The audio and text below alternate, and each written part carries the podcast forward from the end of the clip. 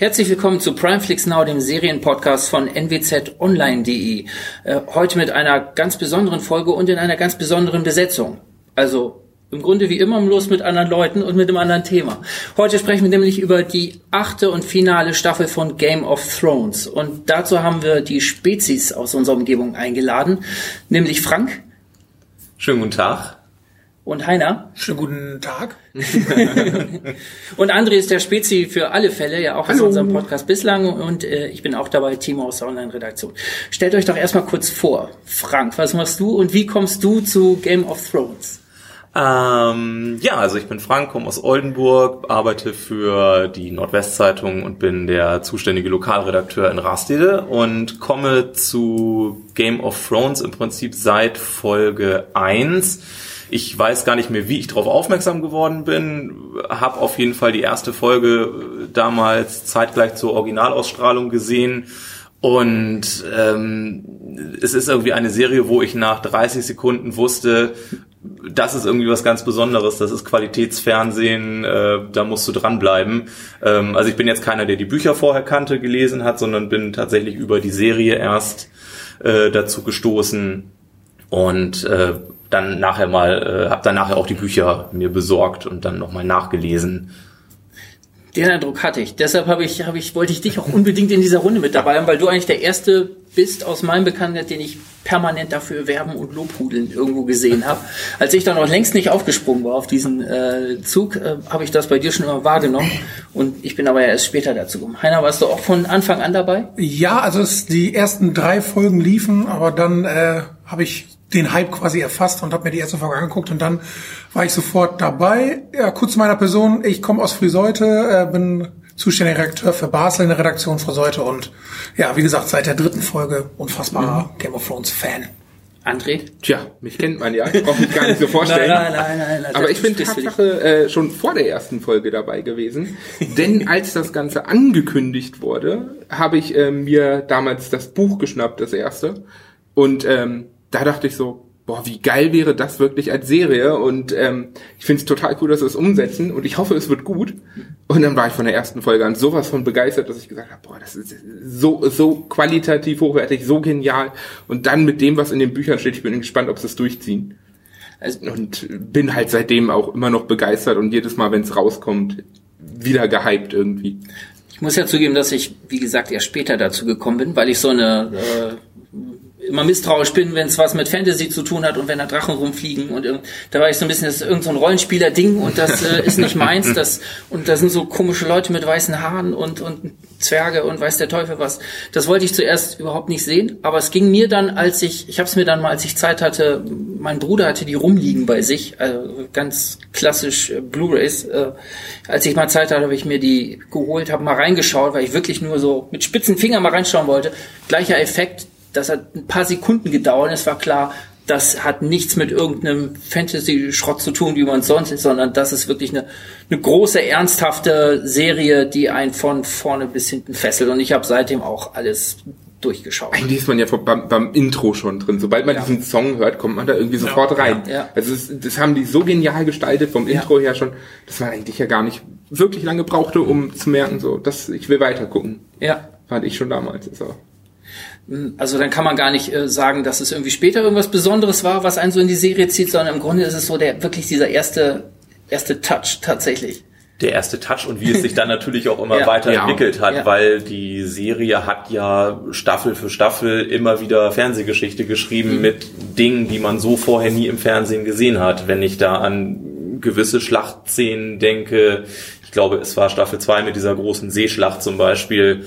Äh, sowas hat man ja äh, vorher nie auf, einer, auf einem Fernsehbildschirm gesehen. Das war, das war Kino. Das war Kino. Mhm. Und auf einmal gab's das in so einer äh, Top-Produktion äh, auf dem Fernseher.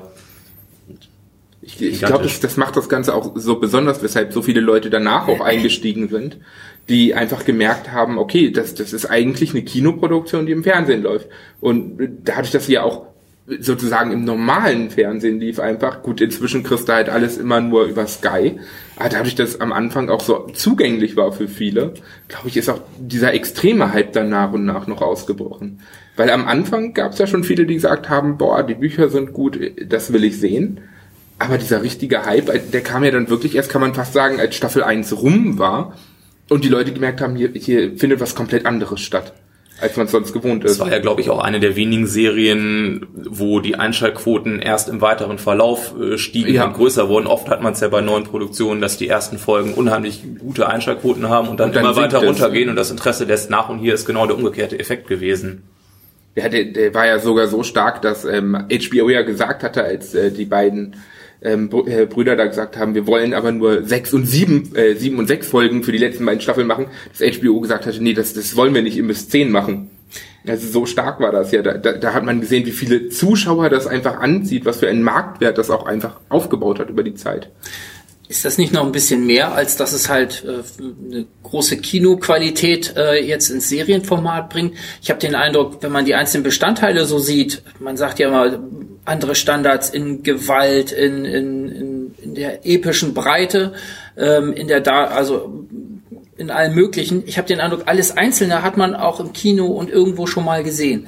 Aber ich glaube, was das so so eigen macht, finde ich, ist so diese die Dynamik der Geschichte und irgendwie auch diese, diese, diese Twists und auch diese moralischen Wende, Wendemanöver, die in dieser Serie stattfinden. Ja, man, man, man kann sagen, hey, wir haben die, die riesige Schlacht in Herr der Ringe, gab's schon. Man kann sagen, wir haben aus, ausschweifende Gewalt in Tarantino-Filmen.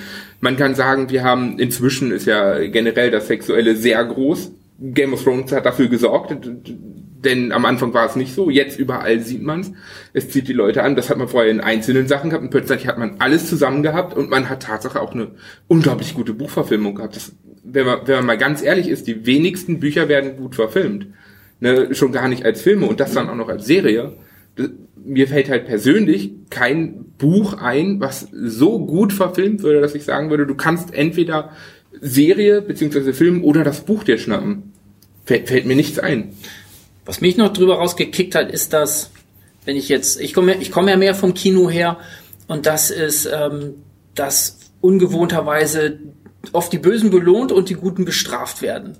Man hat ganz oft das, äh, äh dass eine Figur plötzlich aus Liebe handelt oder weich wird, Mitgefühl entwickelt und dafür gnadenlos abgestraft wird. Normalerweise so im alten äh, Hollywood-Kosmos wird man dafür belohnt oder also wird man andersrum belohnt oder bestraft. Und hier wird ja alles immer ähm, ja, gegen den Strich gebürstet, habe ich den Eindruck. Das macht, glaube ich, auch jetzt die achte Staffel dann so, so spannend, weil man es einfach null anhand der, an der, anhand der Konvention, die man so gewohnt ist, absehen kann, wer sich am Ende durchsetzt. Alles, was man so, wie man sonst wahrscheinlich denken würde, in jedem anderen Film würde man draufsetzen, keine Ahnung, dass, dass John Schnee am Ende der strahlende Held sein wird oder, äh, oder, äh, ähm, wie heißt Daenerys? Oder Daenerys, äh, äh, die, die Mutter der Drachen, dass die beiden am Ende äh, vorneweg äh, auf dem Thron sitzen. Aber man kann sich ziemlich sicher sein, dass es das nicht sein wird. Oder man kann sich nicht mal sicher sein, dass es aus Prinzip nicht dieses Ende sein wird. Vielleicht gibt es irgendeinen absurden Twist, der das dann wieder zu was Besonderem macht. Und diese völlige Ungewissheit, wie sich das jetzt auch in der achten Staffel dann zum Ende entwickelt, das löst hier diesen Hype aus. Das haben ja auch die Bücher schon gemacht. In den Büchern ist es ja auch selten, dass sowas passiert muss man ja sagen. Also die sind ja auch eher 0815 Schema, wenn man mal ehrlich ist. Und da spielt Game of Thrones ja auch schon eine ganz andere Liga. Beziehungsweise muss man sagen, alles von Martin, wenn man mal den Rest so gelesen hat. Wobei die neue Serie ja sehr schlecht angekommen ist, weil sie sehr schlecht war. Mhm. Aber das ist, glaube ich, auch eine der großen Sachen, die Game of Thrones anders gemacht hat als andere Serien, dass in der ersten Staffel gleich auch schon Hauptcharaktere den Löffel abgegeben haben, ja. sozusagen, weil ähm, der Schauspieler von Ned Stark, Sean Bean, war ja der einzige relativ bekannte Schauspieler in der ersten Staffel und er stirbt am Ende der ersten Staffel. Also du wusstest halt nie, ähm, überlebt der Hauptcharakter jetzt oder nicht. Also du, damit konntest du dir nie sicher sein. Beim, beim James Bond-Film weißt du, James Bond lebt am Ende noch. Ja. Wobei man das ja hier auch am Anfang, äh, als man, ohne jetzt die Bücher zu kennen und ohne zu wissen, dass es eben so gnadenlos ist, was Charaktere angeht, denkst du das am Anfang ja gar nicht, dass mhm. äh, dann genau. Sean Bean ja. irgendwann ja. Äh, drauf geht. Und ich weiß noch, dass ich da äh, vorm Fernseher saß und so dachte, ne, das haben die jetzt gerade nicht wirklich gemacht, weil der war ja wirklich das Gesicht der ersten ja, Staffel. Richtig, der war Showrunner. Äh, ja. ja. Und nicht nur ganze Figuren, sondern manchmal sind es auch Eigenschaften von Figuren. Jamie Lannister wird als der große Schwertkämpfer eingeführt, also der überragende, strahlende Ritter. Ja. Und dir wird gleich mal die Hand abgehackt. Ja. Und Also gerade mal die, die prägendste Stärke der Figur wird einfach abgeschafft. Normalerweise würde man den weiteren Plot daran weiterentwickeln und keine Ahnung, Duellanten suchen für die nächsten Folgen und irgendwelche Gegner aufbauen und dann äh, ist die Dramaturgie darauf aus, irgendwelche ja, tollen Duelle zu kreieren. Und das wird hier auch einfach, da wird ein Strich durchgemacht und dann gibt's eben eine andere Linie, die spannend wird. Und ich glaube, deswegen ist es so schwierig, eben vorherzusagen, was jetzt eigentlich in der achten Staffel passieren wird und ähm, in welche Richtung sich das entwickeln wird, weil man einfach nicht sicher sein kann. Diese Spekulationen waren ja auch, glaube ich, das, was die meisten Leute noch dazugeholt haben, weil man mhm. sich ausnahmsweise mal nicht sicher sein konnte, was passiert und immer überrascht wurde. Und gerade dann mit der sechsten, siebten Staffel, als sozusagen die Bücher aufgehört haben, dann fing es ja nochmal an, überraschend zu werden. Also vorher haben sie sich ja schon ein bisschen von den Büchern abgewandt, aber damit war dann halt komplett alles blind. Keiner wusste mehr, was passiert und alle können nur noch rätseln. Und was da noch dazu kommt, man muss ja, um, um an den Figuren dann dran zu sein, damit es einem nicht egal ist, müssen es ja auch starke Figuren sein, an denen man, ne, an denen man Anteil nimmt. Und das ist hier halt auch in so einer Breite die äh, ist das so, wie man es eigentlich kaum woanders hat. Also diese Masse an tiefen, widersprüchlichen Figuren, die unheimlich lange Reisen durchmachen. Das wird jetzt, äh, ich habe mir nochmal die siebte zusätzlich jetzt nochmal, um es mir ins Gedächtnis zu holen, angeschaut, ähm, wo die ja schon Rückblick halten, was ihnen alles passiert ist in, in den äh, Staffeln, nicht in der ganzen Geschichte jetzt, in den ganzen Jahren, die die da durchmessen haben. Ähm, da fällt mir kein Vergleich ein, wo man so vielen Figuren äh, mit dem gleichen Herzen so folgt. Ob das jetzt äh, die Lannisters sind, ob das die Starks sind, die eigentlich ja die Hauptfiguren am Anfang sind und die Lannisters sind so, sind so die Gegenfiguren, die böse Welt. Aber man nimmt an denen dann auch Anteil. Man hat unendlich viele Nebenfiguren, die eigentlich auch sich zu Hauptfiguren entwickeln, zu klein, ne? denen man genauso hängt wie an denen, die jetzt um, von denen man jetzt meint, dass sie um den Thron kämpfen letztlich. Zumal es eben keine flachen Charaktere sind, sondern ja. die eine gewisse Entwicklung ja alle durchmachen, was ja. man, du sprachst ja Jamie Lannister gerade an, der ja in Staffel 7 nochmal jetzt die, ja im Prinzip die Entfremdung von seiner Schwester, die ja nun auch ganz andere Verhältnisse schon, Schwester. seiner sehr geliebten Schwester, äh, die ja nun auch das Kind erwartet, ähm, äh, und der ja dann in, in seiner letzten Szene in der siebten Staffel alleine davon reitet und wo ich mich auch in Staffel 8 frage, wird es er eigentlich am Ende sein, der Cersei das Licht ausbläst oder wird es doch Arya sein, ähm, die den Namen ja immer noch auf ihrer Liste hat? Was mir auffällt, gerade auch an Jamie Lannister, gerade diese letzte Szene, wo er da so äh, gebeutelt aus dem Bild reitet. Ich habe den Eindruck, dass, dass Männer oft unterlegen sind in dieser Serie. Das hat man ganz oft, diese, diese Gegenfiguren und äh, oft sind die, die Frauen die härteren, die gnadenloseren und die sich durchsetzen. Die Männer sind eigentlich eher die, die eher einknicken und die schwach sind. Ja, das ist ein gutes Stichwort, denn äh, es gibt ja viele Theorien, die sagen, am Ende leben nur noch die Frauen, ja. weil mhm. Vala Morgulis, alle Männer müssen sterben, das kann man ja dann auch so auslegen. Mhm. Ja, die für plausibel, also ganz, ganz oft. Also auch den, den äh, Bluthund und äh, den man ja inzwischen auch irgendwie mag, ja, muss man sagen. Ziemlich von also, Anfang an ja schon. Ne? Ganz am Anfang ist er ja. Äh, also weil man ein cooler Charakter, aber ja. ich finde, man hat richtig Sympathie zu ihm entwickelt. Ja. Und ich finde, Joffrey war der einzige Charakter, der es jemals geschafft hat, mich sowas von anzupissen, dass ich richtig sauer immer wieder war. Und was, was anderen Leuten ja auch so geht, dass sie ihn selbst auf der Straße mit Obst beworfen haben, was mir total leid, was mir total leid tut für den Schauspieler, weil man muss sagen, man muss es unglaublich gut hinkriegen, dass eigentlich die Leute selbst im realen Leben noch hassen. Ja, genau. Ne? Also, wie, wie die es geschafft haben, diese Charaktere einfach alle aufzubauen. Auch wie sie aus Aria halt so ein, dieses kleine, schwache Mädchen am Anfang, ja. ne, wie sie die zu so einem starken Charakter aufgebaut haben, ja. der jetzt eine absolute Hauptrolle auch in der achten Staffel mitkriegt. Ja fand ich übrigens der, so die schönste Verbindung eigentlich. Vielleicht ist es ein bisschen klassisch, aber äh, äh, Aria und der Bluthund, die zusammen äh, durch die Lande ziehen und sich gegenseitig aber auch irgendwie ja so halb belauern, halb beschützen. Man, das äh, ist ja immer so ein schmaler Grad. Killt im nächsten Moment der eine den anderen oder äh, schützen sie sich vor dem Killer, der um die Ecke kommt. Also das neben ganz, ganz vielen Verbindungen, die da, die die Serie hat, fand ich das so eine der, der schönsten und nettesten. Aber ich finde auch, Ari hat gerade bei den Freis gezeigt, was sie halt so wirklich drauf hat. Die eigenen Kinder als Pastete zu servieren, ist halt schon, da merkt man, wie sie sich entwickelt hat und was sie jetzt eigentlich für ein Charakter ist auch. Das ist, da muss, da merkt man halt auch, dass die, dass die siebte Staffel halt auch nochmal sowas von mit allem Möglichen gebrochen hat zum Teil und sowas Besonderes geschaffen hat. Und mit der Schlacht der Bastarde kann man ja echt sagen, dass das, das war eine epische Schlacht, die wirklich ja, ja der Ringe Ausmaße ja. hat. Und jetzt die neue Schlacht, die soll ja in Folge 3 kommen, so viel weiß man schon. Äh, mhm. die, die wird ja noch epischer, noch epischer. Und da denkt man sich, das, das geht doch gar nicht. Die, die haben die vielfache Produktionszeit für die neue Schlacht und die längste Folge überhaupt dafür reserviert. Da bin ich, da ist man sowas von gespannt und denkt sich, ach verdammt, am Montag geht's los.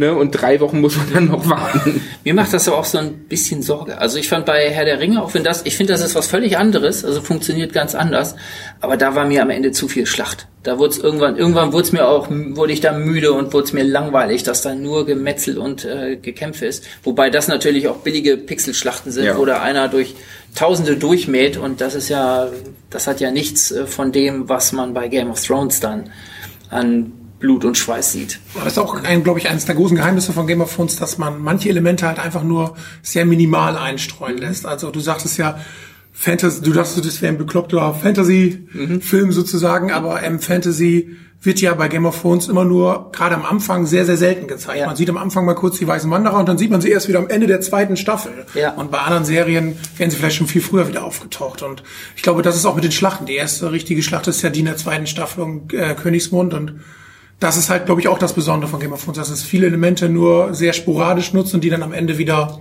aufbaut. Das war ja auch lange ein Running Gag, dass äh, die weißen Wanderer und Drachen immer nur im Staffelauftakt und im Staffelfinale genau, zu sehen genau, waren ja. und dazwischen eben ähm, auf diese Elemente komplett verzichtet wurde äh, letztlich. Und man hat sich ja zumindest in den ersten sechs Staffeln auch sehr viel Zeit für die Charakterentwicklung ja, gegeben, ja. um eben diese Charaktere zu formen, die wir jetzt heute haben und mit denen man ja mitfiebert. Ja. Und ist dann ja eigentlich erst in der siebten Staffel davon abgerückt und hat das Ganze ein bisschen verdichtet und ähm, das Tempo mal erhöht. Wobei da ja auch wieder der Vorwurf kam, das haben sie auch selber eingestanden, sie sind ein bisschen zu schnell geworden in der siebten Staffel. Mhm. Und ich finde, das merkt man der siebten Staffel an, man merkt halt wirklich, sie sind sehr von den Büchern vorher beeinflusst worden vom Tempo her. Haben jetzt gesagt, okay, wir haben gesagt, wir machen sieben Folgen, wir haben das durchgekriegt, jetzt stopfen wir es auch in sieben Folgen. Dabei hätte eine achte gar nicht so, so schlecht getan. Aber man merkt halt jetzt auch mit, in, sie ziehen zwar jetzt sechs Folgen durch, aber alle fast immer über 80 Minuten. Also kommt man am Ende schon auf seine fast zehn Stunden, muss man sagen. Wobei ich mir da nicht sicher bin. Ich hatte jetzt gelesen, dass die ersten Folgen eine deutlich kürzere Laufzeit okay. haben sollen. Mhm. Und das hatte nämlich schon wieder zu großen Fanprotesten mhm. und Entrüstungsstürmen äh, geführt, weil nämlich genau die Ankündigung war, es sollen ja sechs XXL-Episoden werden. Und ich bin sehr gespannt, wie, wie sie es jetzt wirklich umsetzen. Ähm, ich glaube, die ersten Folgen sind etwas kürzer. Also gut, längste Folge soll ja 82, 83 Minuten sein, also eine Minute länger als die bisher längste. Ja.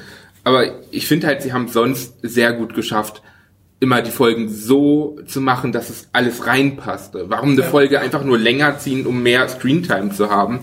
Ich glaube, da kann man denen inzwischen schon vertrauen, gerade weil sie ja auch die Fehler aus der letzten Staffel eingesehen haben und gemerkt haben, so nicht.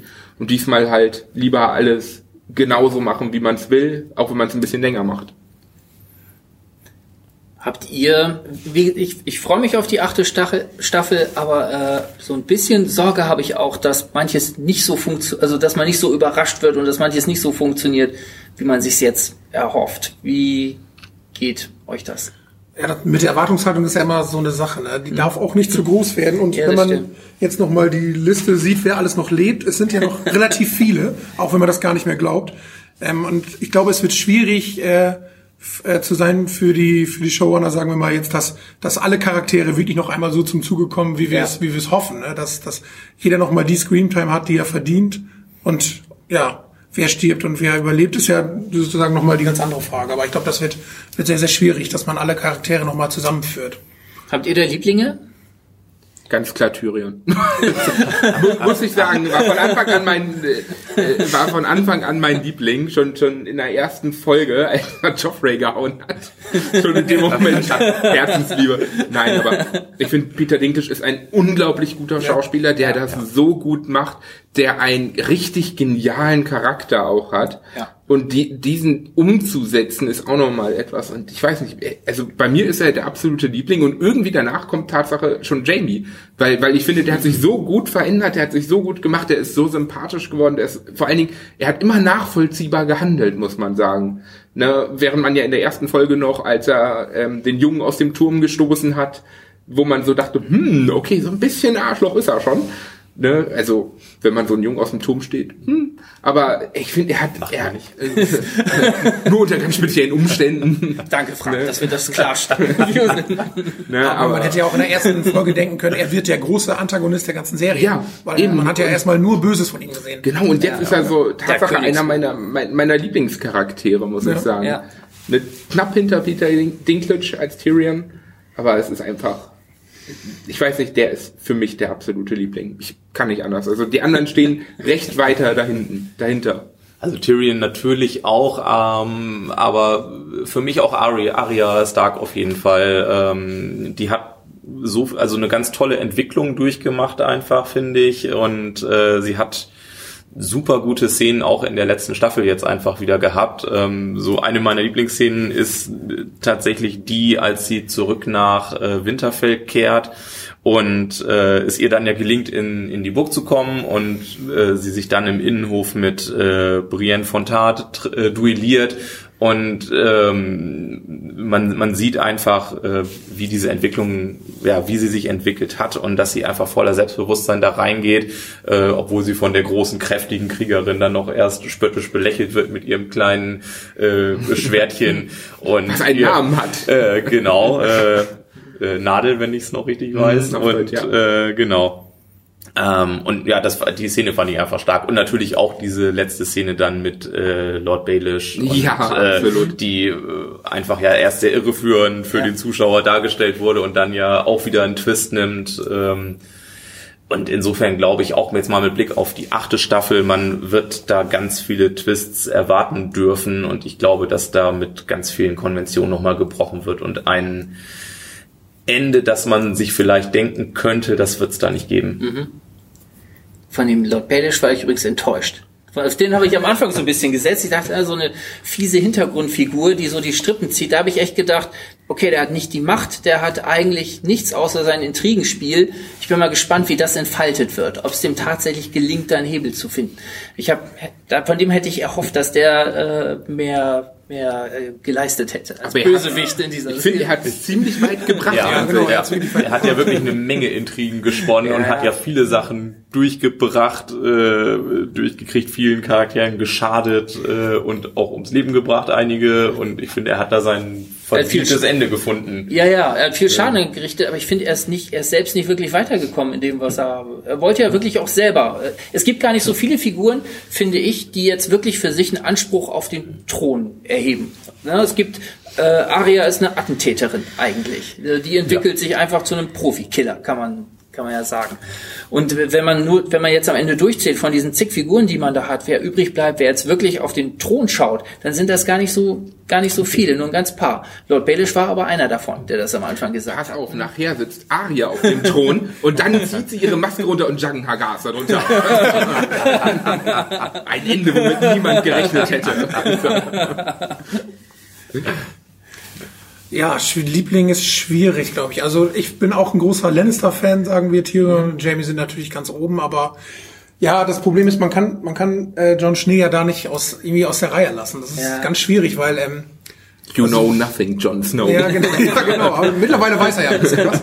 ähm, aber ich glaube, der, der König muss ja, sagen wir mal, schlau sein und er muss auch körperlich stark sein. Lord Baelish war ja quasi nur eins davon. Er hatte quasi keine große Stärke. Er musste sich immer, wenn es um Gewalt und körperliche Auseinandersetzung geht, musste er sich immer auf andere Leute verlassen. Ja. Er war natürlich schlau, hat übrigens auch eigentlich den ganzen Konflikt zwischen Lannisters und Stark ja sehr ausgelöst. Mhm. Das nur noch am Rande, aber deswegen. ja, wenn man bedenkt, dass er das Ganze aufgelöst dass er auch dafür gesorgt hat, dass Ned getötet wird ja, und genau, so. Ja, genau. Das ist eine ganze Menge, was, was, was er alles in Gang gesetzt hat richtig. Aber ich glaube, also ja, John Schnee würde ich auch zu meinen Lieblingen zählen, klar. Aber ach, es gibt so viele, das ist richtig, richtig schwierig, sich äh, da festgehen zu entscheiden. Ich bin zum Beispiel auch ein großer Tormund-Fan. Aber ja, er wird mit Sicherheit nicht am Ende auf dem Thron sitzen. Da bin ich mal Rom leider auch nicht. nee, das stimmt. Der wäre aber auch cool. Ja. Ja, auf jeden Fall auch, auch äh, ich war am Anfang, ist man ganz klar, äh, war auch ich an Tyrion dran einfach weil auch er so ein Geknechteter am Anfang ist und das mit so einer Souveränität lebt einfach, äh, der äh, offensiv lebt und auch seiner Position den größtmöglichen Spaß rausholt erstmal. Das ist äh, das ist gerade das ist erstmal die Einstellung und einfach auch wegen der wegen, wegen der schlauen Dialoge. Man hört dem man schaut dem gerne zu, dem Schauspieler beim Spielen äh, und man hört dieser Figur, dieser schlauen Figur auch gerne zu. Ähm, ich finde, er hat in der siebten Staffel so ein bisschen verloren, weil er neben äh, Daenerys so ein bisschen blass wirkt irgendwann. Er hat nicht mehr den richtigen Einfluss, auch die Ratschläge ziehen nicht mehr so, äh, die er, seine Pläne gehen nicht mehr so auf. Ähm, er ist auch nicht mehr in der Position des Passiven und Geknechteten. Er hat sich ja selber auch aufgebaut zu einer wichtigen, tragenden Figur innerhalb dieser ganzen Geschichte. Deswegen war der für mich in der siebten Staffel dann gar nicht mehr so interessant. Wer für mich so auf diese ganz lange Bahn interessant geworden ist, das ist äh, Theon Graufreund. Äh, weil das einer der, ist, der, der eigentlich Neu-Eunuch. Ja, ja, ja, genau. Vom, vom Großmaul wirklich, das ist eigentlich die Figur, die am meisten, wirklich am meisten gelitten hat von allen, würde ich, würde ich sagen. Also der hat die, die schlimmsten Tiefen da durchgemacht. Ähm, Aber er hat sich eigentlich immer schon, selber reingeritten. Ja, ja, ja, ja, klar. Er, er sagt er ja auch selber, ne, dass er, er wollte immer das Richtige tun und hat irgendwie immer das Falsche gemacht und ist in der falschen Ecke gelandet. Ähm, der hätte schon zigmal sterben müssen eigentlich. Also in zig Situationen, wo er eigentlich weg war und äh, wo er eigentlich ein Wrack war und nicht mehr vorhanden war. Und der ist irgendwie immer noch da und taumelt durch die Landschaft und man weiß nicht warum und wie. Und da denke ich mir, der hat für mich so einen Narrenschutz. Den habe ich inzwischen gerne und frage mich, was aus dieser Figur wird. Das finde ich, finde ich sehr schade, wenn die einfach irgendeinen schnöden Tod stirbt. Da bin ich, das ist so eine Figur, wo ich mir sicher bin, ähm, der kommt durch am Ende. Das wäre auch jemand, den ich im Auge hätte für so als Außenseiter-Tipp für jemanden, der am Ende. Der könnte nie im Leben regieren, ja. glaube ich. Das wird ich auch nicht. Aber ich, glaub, ja, ich weiß nicht. Aber, ich, aber ich, der, bei dem sehe ich halt noch Entwicklung. Das ist so jemand, der wieder aufwacht, der völlig weg war und der äh, sich ja in der siebten Staffel auch so ein bisschen wieder mit Jon Snow versöhnt hat. Ähm, und äh, ja, bei dem jetzt noch eine Entwicklung möglich ist. Aber ich glaube, Tyrion ist auch kein Kandidat für den Thron, weil, nee, kein, nee, eindeutig ähm, weil er selber ja ähm, als Hand auch glücklich war. Man, man ja. weiß ja noch, als in der zweiten Staffel war er ja vertretungsweise für seinen Vater die Hand des Königs, hat das natürlich auch super gut gemacht, hat, glaube ich, zum ersten Mal das Königreich wieder in so gelenkte Bahn ge, gebracht. Gedankt hat man es ihm nicht, aber. Nee, das stimmt, das stimmt, das stimmt, das hat man nicht. Aber da hat man gemerkt, dass er, glaube ich, für sowas geschaffen ist. Und jetzt auch in der Rolle bei Daenerys als Hand von Daenerys geht er ja auch auf. Ich glaube auch, dass er gar nicht auf den Thron will. Ich glaube einfach. Hat er ja auch immer gesagt, dass er es nicht eben, möchte. Genau. Und gerade das macht ihn ja auch so gut da drin, es nicht zu sein, sondern immer als Berater da zu sein, weil er nicht mehr will. Ja. Na, aber immer weiß, wie alles funktioniert. Ist auch noch die Frage, ob er dann überhaupt da drauf kommt mit seiner. Klettert über ein Schwert und sticht sich selber. Ja, genau. Die einzige Figur, die das wirklich will, ist eigentlich Daenerys. Ja gut, Cersei möchte gerne auch auf dem Thron bleiben, glaube ich, durchaus. Ja, ja, klar. Aber die ist irgendwie immer in der Verteidigerposition. Das ist ja einfach ja. nur so eine gequälte Figur, die, man hat den Eindruck, die ist nur, nur getrieben von von, von Hass und Angst und Bitterkeit. Ähm, die einzige, die da die offensiven Anspruch hat und drum kämpft und äh, das als Ziel für sich hat, ist eigentlich Daenerys. Ja. Und sonst eigentlich selbst Jon Snow ja nicht. Da hat man so naja, den Eindruck, gut, Anspruch hat er ja. Drauf. Der wird sich auch gern äh, äh, auf Winterfell verziehen, genau, ab in den Norden und äh, Gott einen ruhigen Mann sein lassen. Ja, das stimmt. Von, also von Anfang an war Daenerys ja die, die es von Anfang an gesagt hat. Also ja gut, nach dem, was ihr angetan wurde, ne, und sie dann gesagt hat, jetzt will ich mein Recht aber wahrnehmen. Ja. Das ist auch eine Figur, die so hochentwickelt wurde. Das ist genau das Gegenteil von, von Theon, der so nach unten ge, so, so eine, so eine ja, Tieffliegerkarriere da äh, hingelegt hat. Da frage ich mich, wie schafft er jetzt den Aufstieg? Das wäre dramaturgisch irgendwie interessant. Umgekehrt finde ich bei, bei Daenerys, wie kriegt man die da vom Himmel jetzt runter? Eigentlich, es wäre, wenn man es konsequent weiterdenkt, dann, dann kann die eigentlich nur, dann ist das eine Sache zwischen ihr und Cersei, der, ja. der Thron. Wie kriegt man diese, diese Konsequenz weg? Da muss irgendein Bruch kommen, der das verhindert. Ich glaube, ich, da, ich glaube, dass es da eine ganz äh, heftige Entwicklung geben wird. Also äh, Daenerys wäre ja so eine naheliegende Variante, wer am Ende auf dem Thron sitzen Eigentlich könnte. ist das das, was nicht passieren dürfte, weil es zu wahrscheinlich ist. Genau, und äh, es wird ja sicherlich irgendwann der Punkt kommen, an dem John Schnee erfährt, dass er eigentlich der rechtmäßige Thronfolger ist und das weiß er ja zum jetzigen Zeitpunkt noch nicht. Und ich glaube, dass es äh, zumindest ein spannendes Gespräch geben wird zwischen ihm und Daenerys. Ja gut, aber bei den Targaryens äh, war es ja üblich, dass das alles in der Familie blieb. Ja. Ne, warum also nicht weiter? Ja. Aber es halt die Frage, ob sich Daenerys mit der Königinnenrolle neben John abfinden würde. Ich glaube nicht. Vielleicht wird John auch Königin. Ja. Sehr elegant. Ja.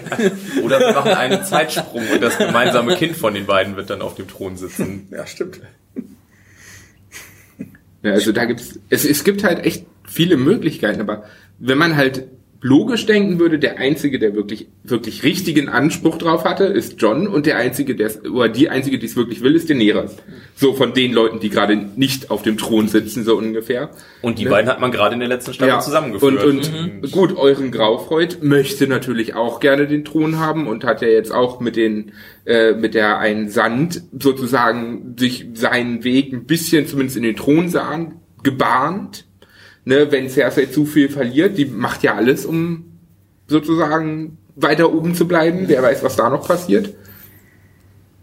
Ähm, den ich noch so ein bisschen äh, auf der Rechnung habe, so als Nebenfigur, ist Sansa Stark. Das ist auch so jemand, der lange, lange unterschätzt wurde und unterm Radar geflogen ist und die sich auch in den letzten Staffeln halt entwickelt hat und eine Stärke geschaffen hat. Auch da haben wir gegenüber Jon Snow so ein Verhältnis, dass sie so eine lenkende Rolle einnehmen möchte Bislang hat äh, John noch immer die schlaueren Ideen, hat man den Eindruck, ist und ist als als Führer wird auch mehr respektiert ja, von, ja. von, den, von den anderen. Ja, aber man hat so den Eindruck, das ist noch eine Figur, die sich entwickelt und die noch Luft nach oben hat und die auch so einen so, nat so einen natürlichen, also ist niemand, der formuliert, ich möchte auf den Thron, aber ja. jemand, der so eine natürliche ja, Herrschaft hat und der, den man sich da auch vorstellen. Ich weiß nicht, Sansa war bei mir seit Staffel 1 unten durch, seitdem sie Joffrey so verfallen ist das, wer, wer so dumm handelt, der darf doch am Ende nicht überleben.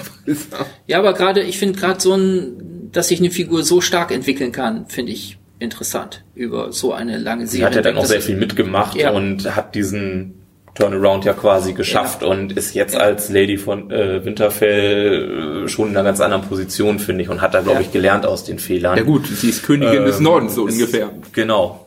Wenn John dann am Ende auf dem Thron sitzt, kann sie ja auch. Genau, dann überhält sie den Norden. Ja. Ne, es könnte auch so. John und, und Daenerys äh, fliegen davon und äh, auf dem Thron bleibt Sansa. Das ich frage mich allerdings, wie viel Raum in der achten Staffel tatsächlich noch für wirkliche Charakterentwicklungen bleiben wird bei sechs Folgen, wo wir dann schon mindestens eine mit einer großen Schlacht haben. Ja. Ähm, wenn man mal dem Gesetz der Serie folgt, ist ja wahrscheinlich dann die fünfte Folge die ganz entscheidende mit dem entscheidenden Plot-Twist, weil es eigentlich immer die mhm. vorletzte Folge einer Staffel war, die mhm so das markante Ereignis hatte und das hieße, dass Staffel, oder dass das Folge 6 dann quasi der Epilog wäre. Wir steigen dann ja irgendwie in der ersten Folge mit den Nachwehen des Staffelfinales aus Staffel 7 ein und wie der Norden von den Horden äh, der weißen Wanderer überzogen wird. Und ich weiß nicht, wie viel Charakterentwicklung zwischen dem ganzen Paket, was da eh schon drin ist an, an Schlachten etc., überhaupt noch übrig bleibt. Übrigens, Bei dem großen Cast auch natürlich. Mir fällt gerade ein, wir haben noch null über die weißen Wanderer und die Armee der Toten gesprochen. Also eigentlich ist, man, ist man sagt ja, man sagt ja, der große, der große Clash ist ja jetzt zwischen diesen ganzen verfeindeten äh, Familien, äh, die über die wir gerade gesprochen haben. Und die anderen dort. Wir haben jetzt mal einfach vorausgesetzt, das löst sich schon irgendwie. Die wäre es auch möglich, dass äh, die den Rest einfach überrollen und äh, also was ich in Bezug auf die Weißen Wanderer auf jeden Fall in Staffel 8 sehen will, ist, dass mindestens zwei Hauptcharaktere zu weißen Wanderern werden. Also, mhm. weil das wurde jetzt ja noch gar nicht thematisiert in den letzten Staffeln. Ja. So ab und zu wurden mal ein paar Wildlinge, die wir schon vielleicht mal gesehen haben, wieder vom Nachtkönig erweckt, aber keine Ahnung, wenn jetzt, wenn jetzt eine Sansa getötet wird aus Versehen im Krieg und äh, der Nachtkönig erweckt sie wieder und John muss gegen die mumifizierte Sansa kämpfen. Das mhm. wäre was, was mich sehr reizen würde mhm. äh, in der neuen Staffel. Von ihrer natürlichen Kälte wäre Cersei ziemlich gut geeignet. Aber bis sie da sind, haben sie schon alles überrollt. Ja. Sie kann da inkognito einfach durchschlüpfen durch die. Geht gar nicht auf. ja, aber ich glaube irgendwie muss man muss ja vielleicht sogar nur den Nachtkönig töten und das fallen alle auf einmal um. Das Wer ist ja quasi schon so ein bisschen. Ist das so? Bisschen wäre ein bisschen zumindest durch. wäre zumindest logisch. Also man hat ja gesehen. Und er ist ja der erste gewesen. Ne? Ja, er ist der erste. Man hat gesehen, wie er verwandelt mhm. wurde. Ne? Und er erweckt alle, also wenn man den Gesetzen der Natur folgen kann, so ungefähr die, die Fantasy-Sachen, die immer haben, brauchst du halt nur den Beschwörer töten, damit alle anderen umfallen. Ne, vielleicht rennt ja zufälligerweise irgendwer mit einer Klinge Drachenglas äh, in den Rhein. Mhm. Aber das haben wir ja gesehen, in der letzten Staffel wurde ja in dieser kleinen Gruppe von weißen Wanderern der weiße Wanderer getötet und alle anderen, bis auf einen, sind umgefallen, der ja. wahrscheinlich von einem anderen weißen Wanderer wieder erweckt wurde. Also ich glaube, diese, diese Zombies sind gekoppelt an, an, ihre, an ihre Herren sozusagen. Und wenn der Nachtkönig der Oberherr ist, dann muss man ja vielleicht nur ihn erwischen, was natürlich wahrscheinlich ziemlich schwierig wird. Will ich hoffen, weil ich dachte gerade, ach, dann kann das ja nicht so wild sein. Ja. Naja gut, aber erstmal durch diese riesige Armee und an dem Drachen vorbei. Und, ja, und äh, die haben selber einen Drachen, muss man ja. ja Leider. Das Wobei eigentlich ist es cool, aber. aber das wird wahrscheinlich auch ein schönes Bild, äh, wenn der äh, ein richtiger normaler Drache sich mit dem Eisdrachen dann in der Luft bekämpft. Also das. Oder beide Drachen dann ja, genau. zusammen gegen diesen einen. Das sieht bestimmt super aus. Ja. Ja, ich glaube, keine Ahnung, ich habe doch den Eindruck, es wäre vielleicht ein netter, eine nette Linie, wenn Daenerys dort äh, den nahe kommt und sich da sehr mit auseinandersetzen muss. Also ich habe das so, als bevor ich mir überlegt habe, wie kriegt man die jetzt so von, von Platz, von Platz an der Sonne runter?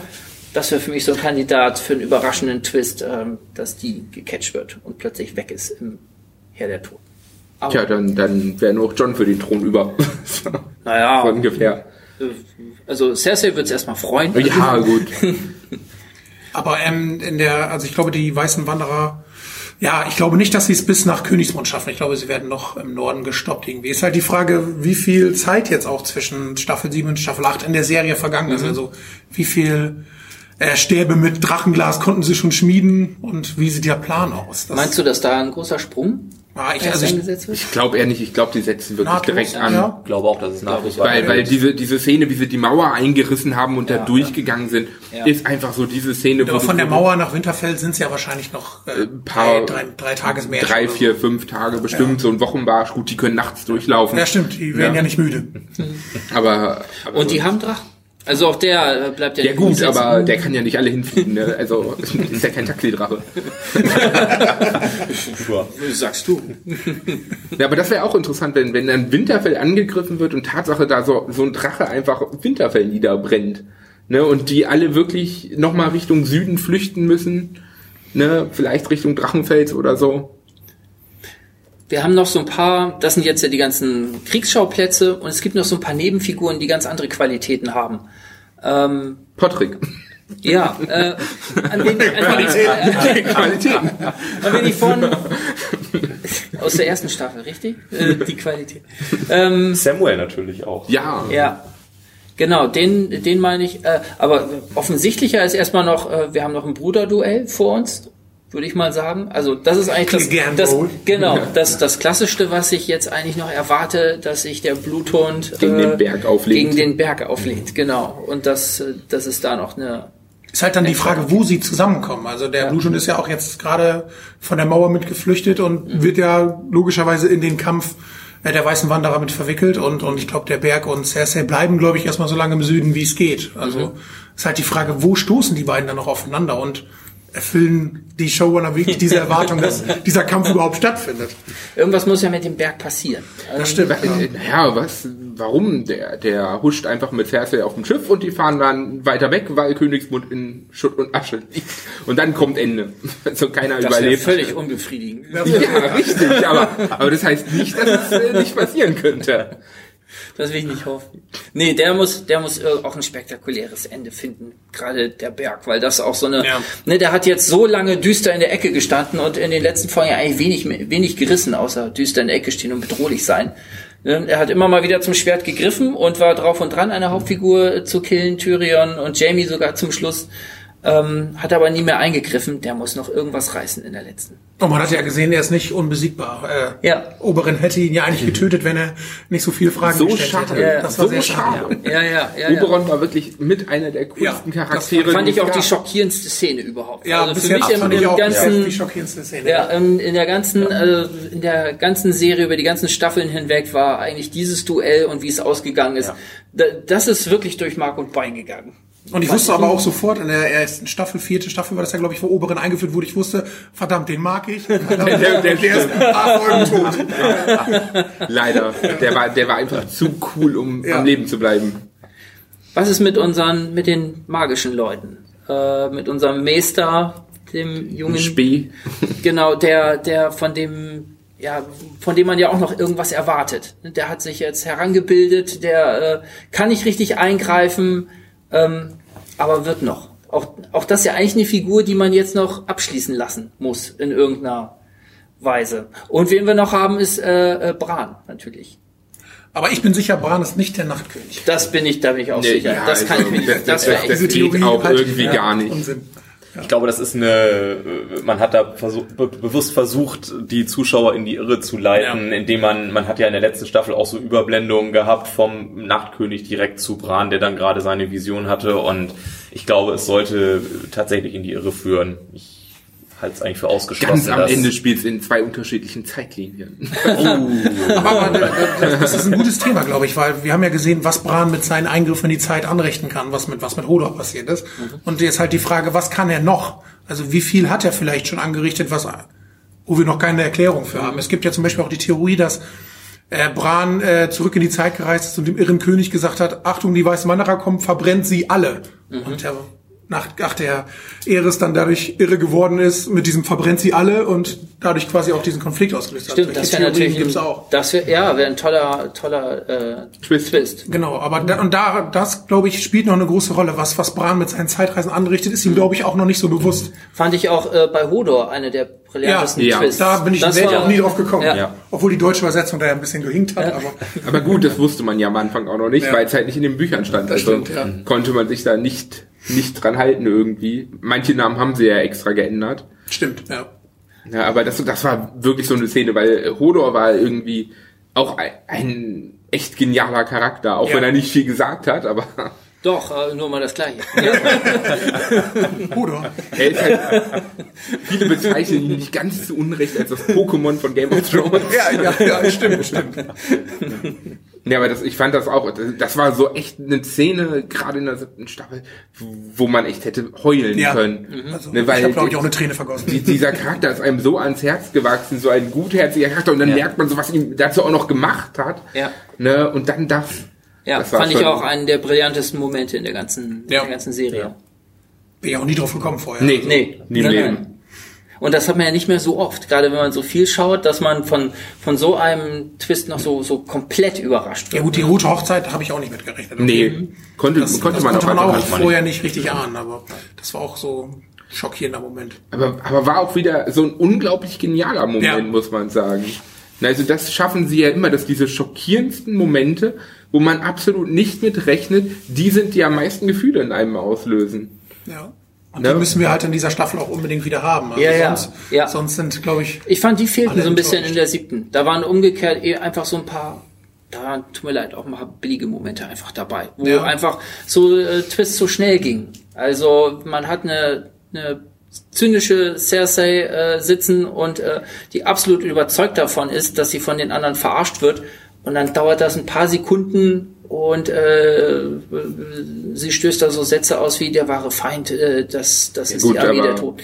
Dass sie, da, dass sie das ja nicht so sieht, hat man ja dann auch gesehen, hat sie ja danach. Ja, so am Ende, Jamie aber erstmal muss man sich ja an das halten, was man da jetzt so direkt sieht. Und es wird ja auch versucht, so zu erzählen. Also sie spielt das ja. Also ja, sie so. spielt, sie soll so überzeugend spielen, dass der Zuschauer es auch glaubt. Ich, ja, ich finde es aber nicht überzeugend. Also das sind so Momente, wo ich dachte, das geht mir jetzt zu, das glaube ich nicht. Das hätte ich äh, weder äh, da kann ich mich nicht richtig reinversetzen. Vielleicht ist das gut, dass das hohe erzählt, die hohe Erzähldichte ja. in dieser Staffel gewesen, aber ich hielt es in dem Moment zumindest schon folgerichtig und konsequent, weil man hat diesen gefangenen weißen Wanderer auf sie losgelassen. Sie hat es mit eigenen Augen gesehen und ich finde, dass sie es schon aus dieser Situation heraus äh, wäre es folgerichtig gewesen zu sagen, okay, komm, wir machen die erstmal platt. Mhm. Ähm, ja, durch den einen weiß ich ja nicht, dass da Hunderttausende unterwegs sind. Keine Ahnung. Das fand ich, keine, da hätte ich gedacht, ja, Figur, die so verbittert gesagt, darin ist, kämpfen, ne?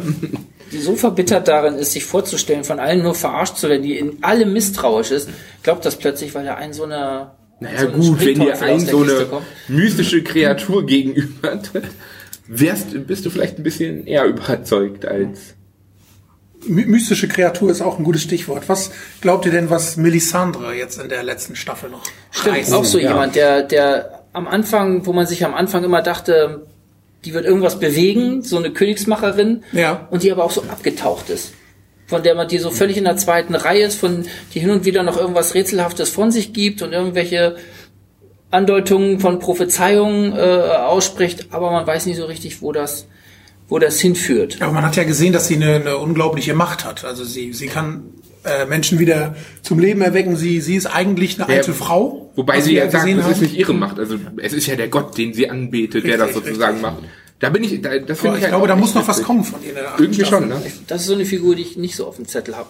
Und das ist vielleicht dann wieder der Twist. Ja, ja, ja, das kann sein weil die sich einfach auch zu oft, also erstens finde ich, die hat emotional, hat mich die wenig gepackt, weil das so eine abstrakte Figur ist, also so eine, so eine übernatürliche Figur, die sich lange an ähm, Stannis war sie, äh, hat sie ja, ja. Ähm, aber sie hat damit auch eine der fiesesten Szenen kreiert, wo die äh, ihre äh, seine Tochter verbrennen. Das war ja, das einer mit der der fiesesten Momente in der ja, Serie. Ja, das stimmt. Da das stimmt. War ich kurz vorm Wegschalten. so unerträglich war das. Ja, das stimmt. Aber seitdem finde ich, ist die eher ein bisschen blass geworden. Das ja. wäre so ein Charakter, wo ich sagen würde, das macht nichts, wenn der irgendwie ausfadet. Äh, Oder es kommt die große Überraschung, Oder es kommt die große sie nicht mehr auf dem ja. Zettel hat. Ich erwarte, ne, da habe ich andere Figuren. Gerade auch äh, Bran. Da, da hat man jetzt ja. so viel Bramborium drum gemacht, was aus dem wird. Ne, wir, du hast eben schon gesagt, der hat äh, für den brillantesten Twist in der Serie mitgesorgt. Was halt auf der anderen Seite ist, es scheint ihm irgendwie ja, es ist ja keine richtig menschliche Figur mehr. Man hat es jetzt in der siebten auch gesehen, äh, mit dem Schein, der ist auf einer anderen Ebene unterwegs. Der hat an diesen ganzen Ränkespielen, nimmt er ja nicht mehr aktiv teil, sondern äh, wirkt weil er wirkt. Bloß Bran muss ich echt sagen, als ich den da in seinem Rollstuhl unter dem Baum gesehen mhm. habe, dachte ich so, hm, irgendwie X-Men. Den braucht man nur eine Glatze machen. Den braucht man nur, seltsam. den braucht man nur eine Glatze machen. Das wird schon passen. Aber was ich mich frage, er kann ja in die Vergangenheit reisen kann und andere Orte in der Gegenwart sehen, kann er halt auch in die Zukunft schauen. Das würde mich auch noch interessieren. Weiß er vielleicht schon, wie alles ausgeht? Das ist, glaube ich, auch noch eine Frage wer eigentlich nach in die Vergangenheit reisen kann, kann ja meistens auch nach vorne. So sagt man. Meistens. Ja. meistens. Vielleicht kann er auch nur mögliche Zukunften sehen. Oder so. Ja. Das kann ich auch. Oder inwieweit beeinflusst er diese Zukunft dann, die er gesehen hat, durch sein Handeln in der ja. Gegenwart? Es ist da schon, also er ist an sich schon ein interessanter Charakter mit dem, was er alles machen kann. Aber ich finde ihn sonst halt irgendwie ist ist er immer noch für mich so, ein, so eine Nebensache, die nebenbei läuft. Die, die keinen wirklichen Einfluss nimmt. Ja, manchmal ist er aber auch, äh, fand ich ihn auch unsympathisch. Also ja, zum Beispiel, ja, als, er, als er Mira, die ihn quasi durch die Hölle getragen ja. hat, äh, gesagt hat, ja, tschüss. Ja, ja. ja das meine ich. Ne? Das, der hat kein, da ist kein so menschlicher, emotionaler Spannungsbogen mehr, sondern ja. ne, der sitzt da und man brütet irgendwas aus oder äh, ist schon irgendwo anders und man weiß nicht genau wo. Ähm, aber das ist ja das, was du eben auch sagtest. Das kann noch mal eine, eine große Überraschung sein. Er hat, schon, er hat sich schon von allen geistig verabschiedet, weil er weiß, wie es ausgeht. Gibt es noch Fragen, die ihr habt? Was halt, glaubt ihr denn, was Gendry noch reißen wird? Herr Gendry, ich könnte mir irgendwie Tatsache, irgendwie habe ich so im Kopf, dass Gendry vielleicht Tatsache den Nachtkönig tötet. Ich weiß nicht warum. Mit seinem ich, Hammer. Ja, er kriegt extra einen Hammer aus Drachenglas. Ja, genau. Ne, aber das, das wäre das wäre wirklich so eine coole Wendung, wenn Gendry den tötet und am Ende auf dem Thron sitzt. Weil so unrechtmäßiger Thronfolger ja. ist er ja nicht, ne? Eigentlich hat er ja mehr Anspruch als Sansa, äh, als äh, Cersei drauf. Cersei, ja. Ne? Stimmt. Daenerys hat mehr Anspruch als er, aber er hat zumindest mehr Anspruch als äh, Cersei. Also als Killer für den Nachtkönig, da habe ich Samuel auf dem. er ist ja der Einzige, der ist bis jetzt schon. Der hat der hat erstens schon mal gerissen und der braucht noch einen großen Auftritt. Also den habe ich da äh, im Hinterkopf äh, für und äh, auch da Aria. Auch da so jemand, der plötzlich aus dem Nichts kommen kann und äh, ja für so einen Überraschungskick sorgen kann. Aber ich lasse mich gerne überraschen, dass es dann am Ende doch plötzlich jemand ganz anderes Patrick Würz. Der ist auch ja, zu unterschätzt. Kleinen, diese, ja, diese, ja, es gibt noch so ein paar Figuren, die so klein und unterschätzt sind und die man nicht Ich, so ich muss halt auch sagen, ich finde ihn eigentlich, äh, gerade weil er ja auch so viel Zeit mit Tyrion verbracht hat, er war da schon immer ein ziemlich, ziemlich cooler Charakter. Ne, und der ist ja so ein bisschen außen vor jetzt gewesen und vielleicht findet er jetzt nochmal einen großen Auftritt. Wäre ein, möglich. Eine Figur noch, ähm, was wird aus Cersei? Wir haben jetzt äh, über die gesprochen als eigentlich die furchtbarste Figur, die jetzt am Ende der Serie eigentlich dasteht und noch ein, eine mächtige Position hat. Ähm, für mich kippt das aber so ein bisschen auch, ähm, ja, man fragt sich, ob sie aus dieser, Un ob sie irgendwie noch Kapi Kapital schlagen kann äh, aus dieser Bitterkeit, ob sie irgendwas für sich rausholen kann. Also irgendwo ergreift er in diese Verzweiflung auch, denn das zählt ja auch Tyrion ihr gegenüber am Ende auf, was sie alles verloren hat über den ganzen, über die ganzen Staffeln hinweg. Ähm, als jemand, der eigentlich nur über die Familie lebt und sich nur über die Familie definiert, hat die alle verloren und ist von allen verraten worden, auch wenn sie es manchmal nur so empfindet, außer Jamie. Und der zieht jetzt auch davon. Also auch das finde ich ist immer noch eine dramatische Figur. Ich finde auch, ähm, auch da finde ich, ich finde die Darstellung so ein bisschen unterschätzt. Ne, man hat immer Aria auf dem Zettel, man hat äh, äh, Tyrion, also den Darsteller Peter Dinklage äh, auf dem Zettel.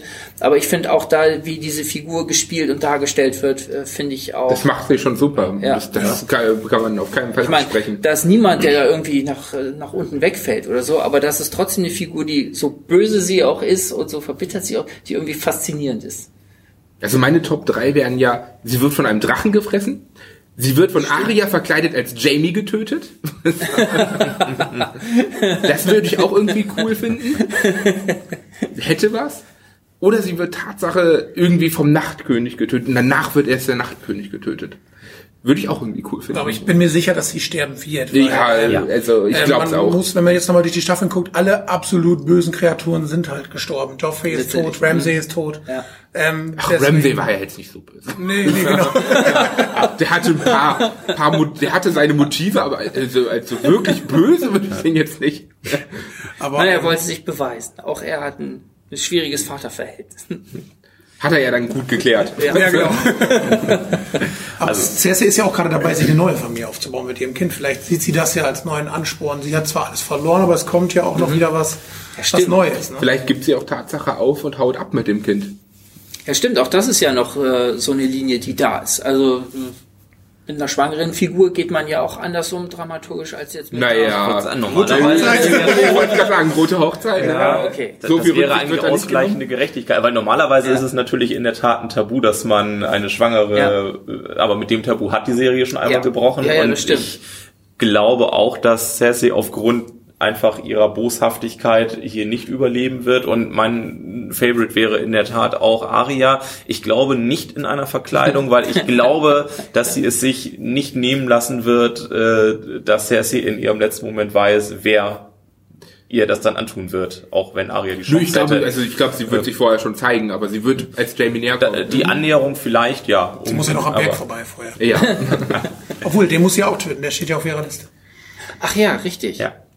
Ja, ich glaube, das ist, man will diesen Moment auch unbedingt sehen in der achten Staffel, dass Arya, also vielleicht nicht die ganze, aber diese großen Charaktere, Cersei ist von Anfang an da drauf, sie hasst ja. sie von Anfang an, sie ist mit dafür verantwortlich, dass ihr Vater gestorben ist. Ich glaube, man will sehen, wie sie Cersei auflistet, was sie alles getan hat und dass sie sie dann ja. tötet. Ich glaube, das muss ich, zumindest persönlich, will ich das sehen in der achten mhm. Staffel, sonst bin ich sauer.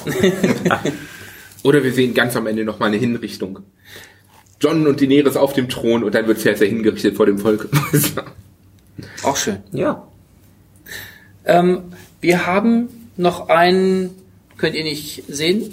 Packen wir euch aber rein, oder? Einer hat uns allen äh, einen Zettel mitgebracht auf denen wir ankreuzen können, wer, wer überlebt, wer stirbt und wer ein weißer Wanderer wird. Ähm, wir werden am Ende, wenn die äh, Staffel vorbei ist, dann werden wir noch einen weiteren Podcast machen und uns dann nochmal genauso ausführlich unterhalten. Und dann werden wir mal abchecken, wer von uns da am besten gelegen hat.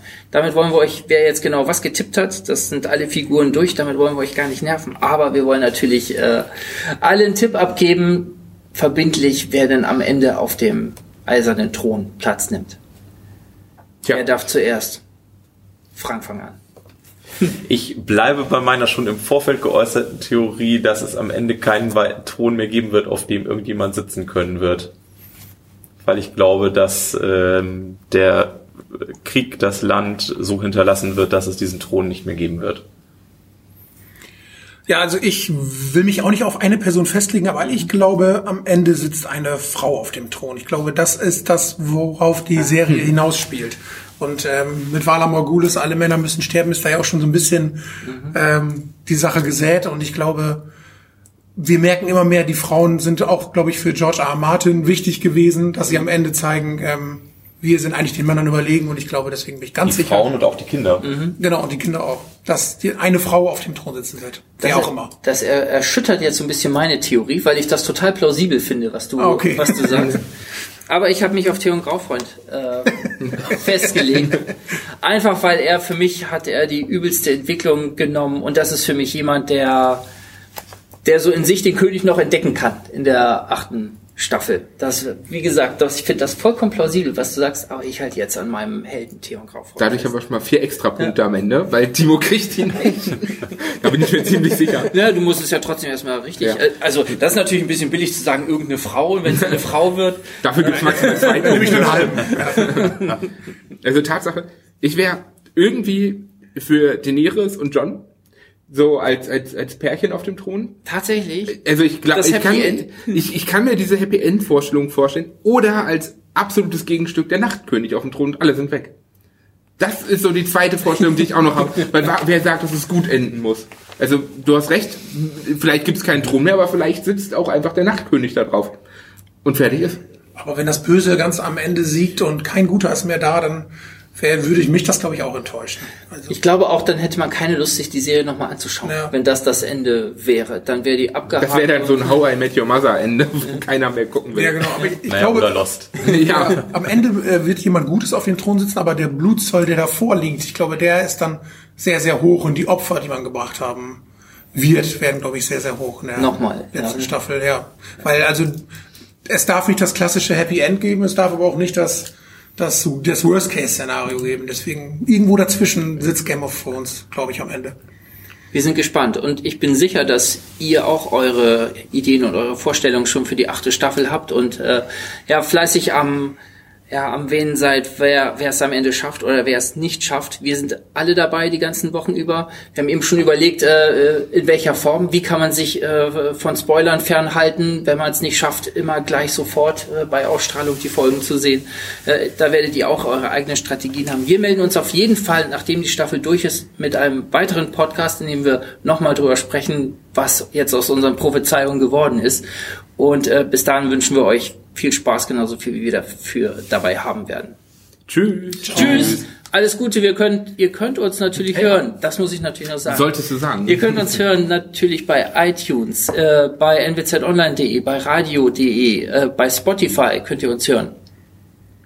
Ähm, bei podcaster.de und bei Soundcloud. Und bei Stitcher. Und bei Stitcher. Endlich hast du wieder eins vergessen. aber alle, die bis jetzt zugehört haben, hören uns doch und dann haben sie uns doch irgendwo gefunden. Irgendwo, aber die, naja, naja, äh, äh, das aber. Ein Plot-Twist. Ja,